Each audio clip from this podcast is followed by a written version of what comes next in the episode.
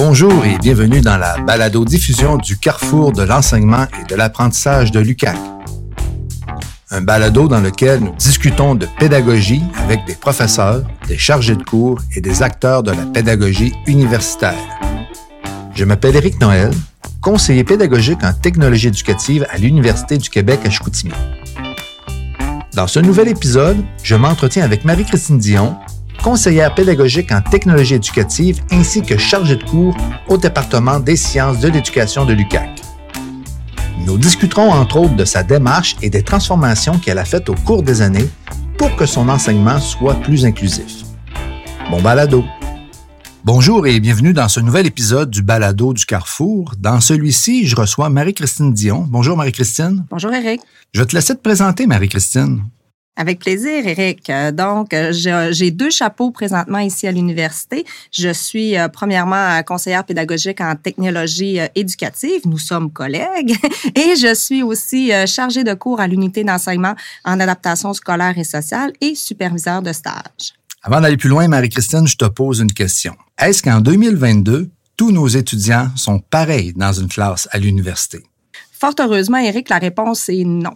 Donc, on a une super belle diversité dans nos étudiants à l'université et ce qui nous permet euh, d'adapter, de modifier nos stratégies d'enseignement-apprentissage pour les accompagner encore mieux dans le développement de leurs compétences puis l'acquisition de connaissances. Peux-tu nous donner des exemples que tu as mis en pratique dans ton cours?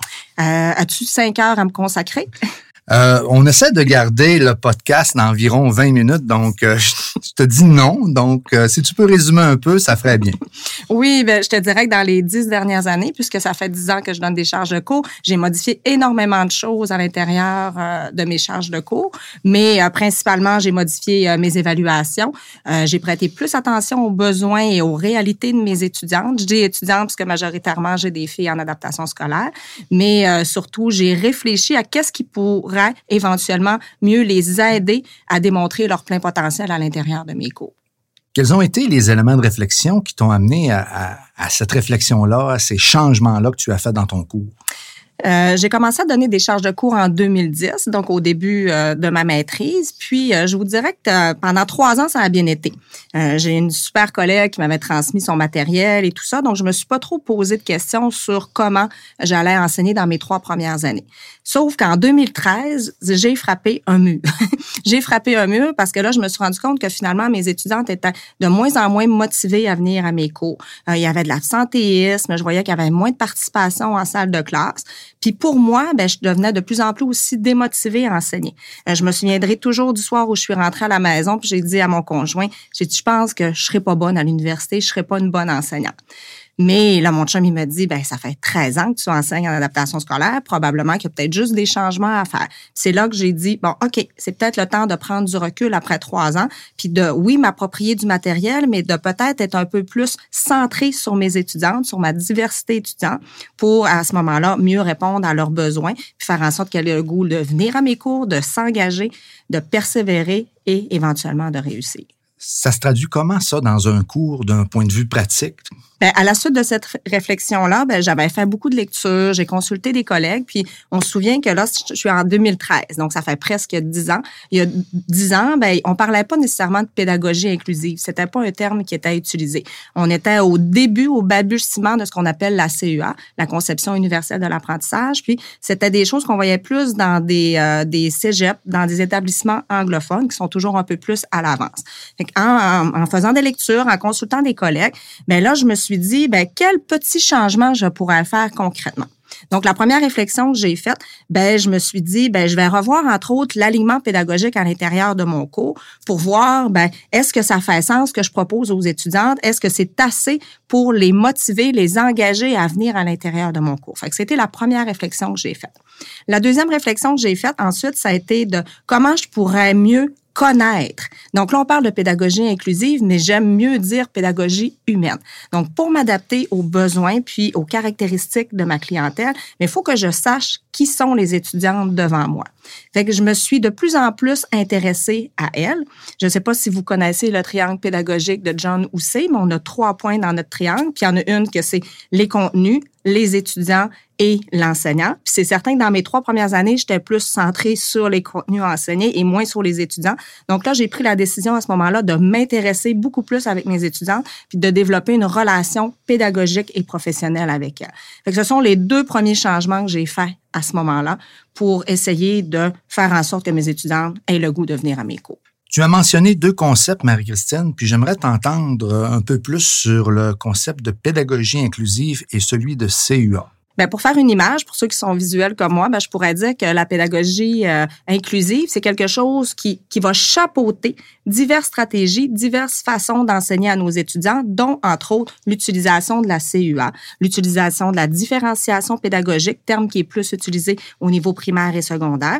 La CUA, c'est quelque chose de bien, c'est inclus dans la pédagogie inclusive, mais c'est un peu plus limitatif, un peu moins flexible que lorsqu'on parle de pédagogie inclusive, où là, je peux aller piger dans plein de stratégies ou de façons de faire différentes sans m'encarcaner à un seul et unique modèle comme la CUA disait au départ. Merci pour ces précisions. Je te laisse continuer. Donc, je vous ai parlé de deux éléments euh, tout à l'heure. Euh, il y a effectivement beaucoup d'autres actions que j'ai posées dans les dix dernières années. Une des actions euh, qui a quand même nécessité beaucoup de réflexion, c'est un peu le gabarit de mon plan de cours. Donc, j'ai réfléchi beaucoup à ce que j'allais intégrer à l'intérieur de mon plan de cours pour le rendre beaucoup plus explicite pour mes étudiants. Nous, comme enseignants, enseignantes, c'est clair dans notre tête, on sait qu'est-ce qu'on veut faire. Mais euh, je vais faire une petite aparté sur quelque chose qui guide vraiment beaucoup euh, les interventions que je fais avec mes étudiants je prends beaucoup en considération la dynamique motivationnelle de Roland Villot. Je ne sais pas si tu connais la dynamique motivationnelle, Eric. Je vais dire non. Parfait, donc je vais t'expliquer.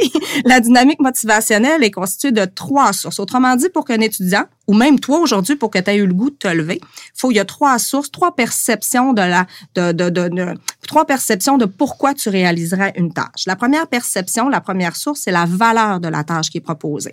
La fameuse question, qu'est-ce que ça donne de faire ça? Donc, si je suis capable, moi, comme enseignante, de prouver aux étudiants, de démontrer aux étudiants qu'est-ce que ça donne de réaliser la tâche que je leur demande, je viens déjà de gagner un point. La deuxième source, c'est la perception de contrôlabilité. Donc, la contrôlabilité, c'est le fait que je donne, entre autres, un exemple concret, des choix à mes étudiants. Je peux donner des choix dans les lectures que je leur propose. Je peux donner des choix dans des questions d'examen à réaliser.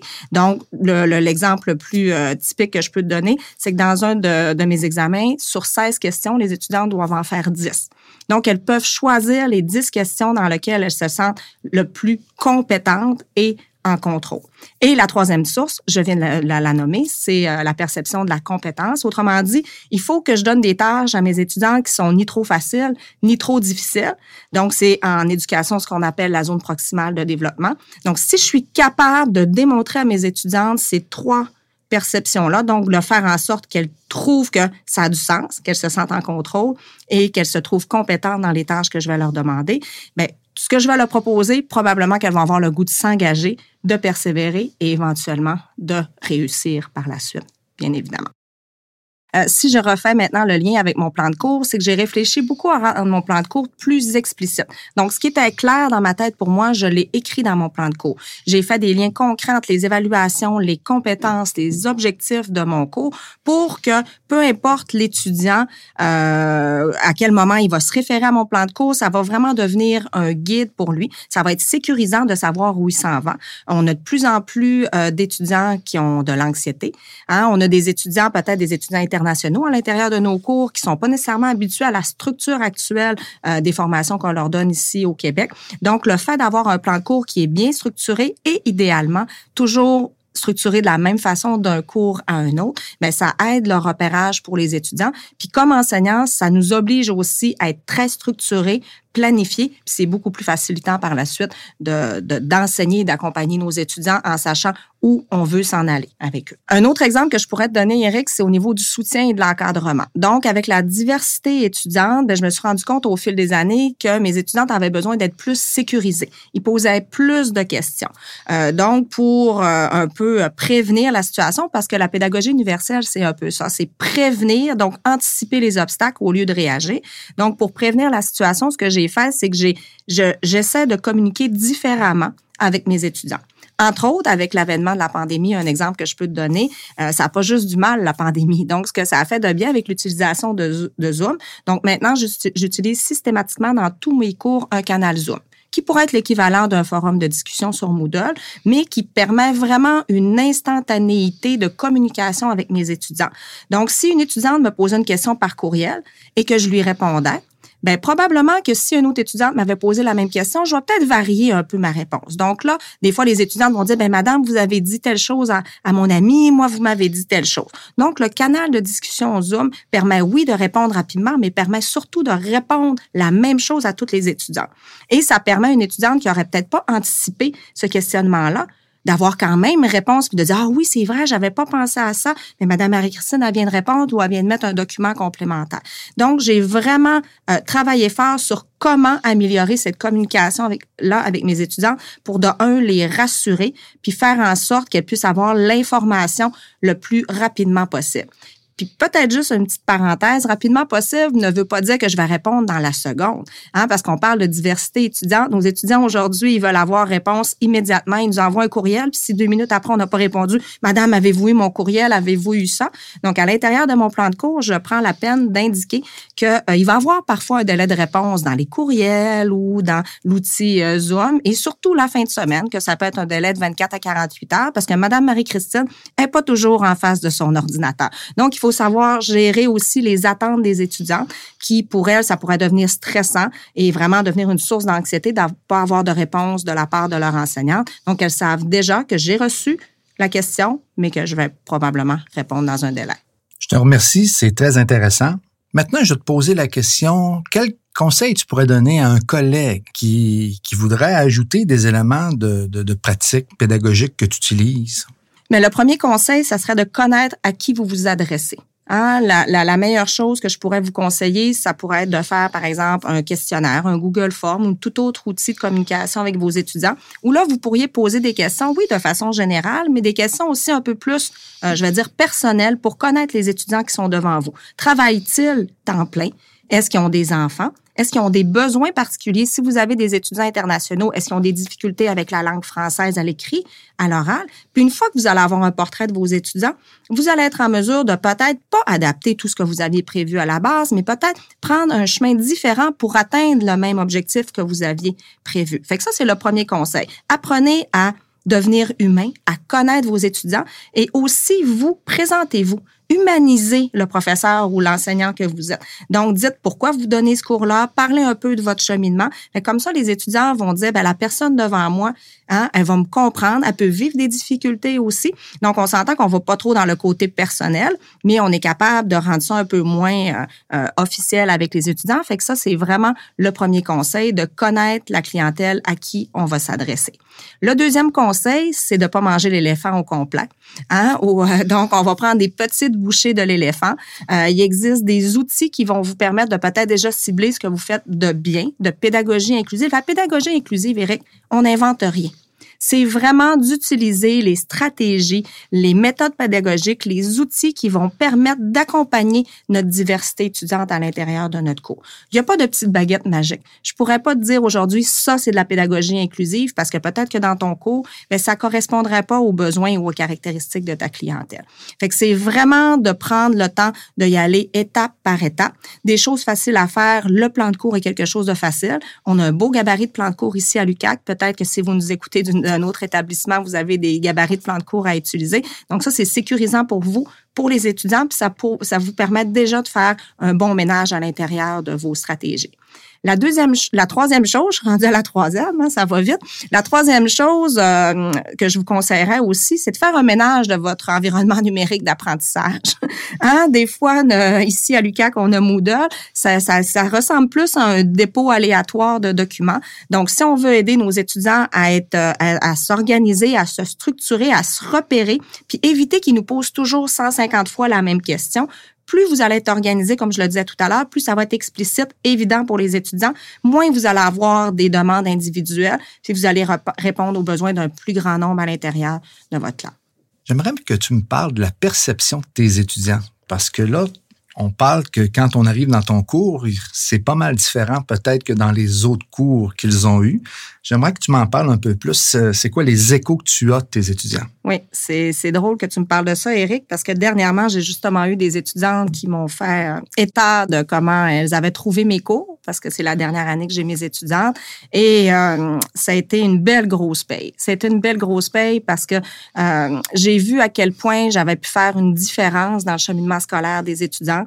J'ai vu à quel point les étudiantes avaient apprécié. Au début, elles étaient un peu réticentes, comme je parlais du Canal Zoom tout à l'heure, lorsque je leur ai proposé euh, l'an passé euh, en troisième année. Oui, mais madame, pourquoi on fait ça? On n'a jamais fait ça, on comprend pas. J'ai tenu mon bout. Cette année, elles m'ont redemandé le canal Zoom, puis elles l'ont même suggéré à d'autres enseignants.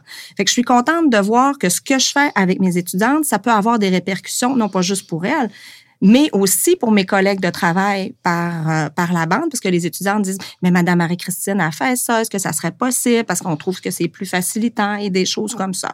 Les étudiantes ont dit que ça les avait beaucoup sécurisées. Euh, et elles avaient beaucoup, entre autres, apprécié le fait que dans mes pratiques pédagogiques inclusives, je fasse beaucoup de rétroaction. Pour moi, le formatif est quelque chose de très important parce que je considère que je suis un guide tout au long euh, de leur apprentissage et je suis pas là pour sanctionner nécessairement.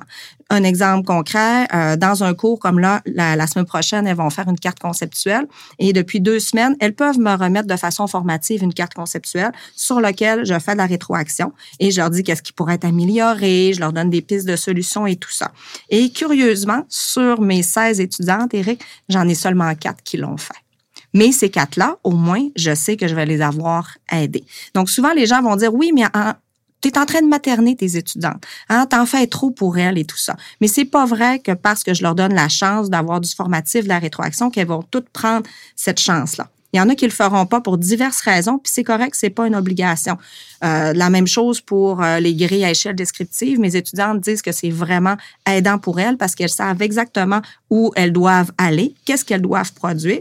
Mais encore une fois, mes étudiantes n'ont pas toutes à plus parce qu'il y en a qui vont se satisfaire quand même, malgré la grille à échelle descriptive avec tous les critères, vont satisfaire d'un 60, d'un 70. C'est correct, ça veut dire qu'elles, elles sont contente de ça, mais moi, je sais que je vais avoir le sentiment du devoir accompli pour les avoir accompagnés. Puis c'est ça que mes étudiantes, je pense qu'elles sont reconnaissantes. Donc, ma, ma disponibilité, euh, ma rétroaction, ma rapidité de rétroaction, puis le fait que je suis vraiment à l'écoute de leurs caractéristiques et de leurs besoins, peu importe euh, leurs besoins. Donc, tous les changements que tu fais, ça s'adresse à tous les étudiants, qu'ils soient en situation d'handicap ou pas? Oui, Eric, effectivement, ça s'adresse à tous. Je fais pas de distinction à l'intérieur de mes cours entre un étudiant en situation de handicap, un étudiant qui est de première génération, un étudiant qui provient d'une communauté, euh, quelqu'un qui fait un retour aux études. La pédagogie inclusive, c'est vraiment ça la base, c'est de dire que tu anticipes les obstacles de façon générale. Puis ce que tu mets en place,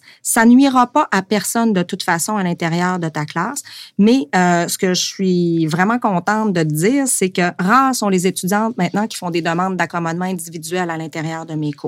Je sais que j'ai des étudiantes qui ont des diagnostics officiels, mais j'ai été en mesure dans les dix dernières années de lever la plupart des obstacles à leurs apprentissages. Donc, j'ai mis en place des, stratégies, des façons de faire qui sont, oui, bénéfiques pour elles, mais aussi pas négatives pour les autres étudiants, puis qui en profitent aussi. On s'entend qu'avoir un diagnostic médical, c'est très onéreux, ça peut être jusqu'à 2000 dollars, donc ça sera pas tous les étudiants qui sont en mesure de le faire.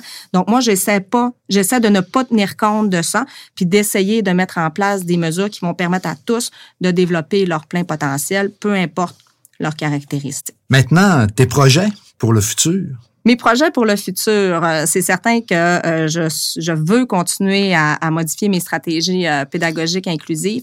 Je, je, demande beaucoup de rétroaction à mes étudiantes. Hein. J'aime savoir qu'est-ce qu'ils ont apprécié, qu'est-ce qu'ils ont moins apprécié à l'intérieur de mon cours. Puis je me satisfais pas de l'évaluation qui est faite de façon électronique, donc je le fais vraiment de façon verbale avec elles. Fait que mes projets, c'est de peut-être être encore plus à l'écoute des étudiantes, d'essayer de modifier encore plus mes évaluations. Je pense que j'ai un pas de plus à faire là dessus pour euh, essayer de, varier ou euh, d'aller chercher d'autres types d'évaluations pour que mes étudiantes soient encore plus en mesure de démontrer leur, plein potentiel. Je dirais oui, Eric, c'est ça, travailler encore plus et mieux sur mes évaluations. Alors, je te remercie énormément, Marie-Christine. Ça me fait plaisir, Eric. Puis, euh, on se dit à tout le monde à la prochaine. À la prochaine. Vous venez d'écouter le balado du carrefour de l'enseignement et de l'apprentissage de l'UCAC. N'hésitez pas à vous abonner afin d'être averti dès la sortie d'un nouvel épisode. Pour tout commentaire, vous pouvez nous écrire à carrefour.ucac.ca. Merci et à la prochaine!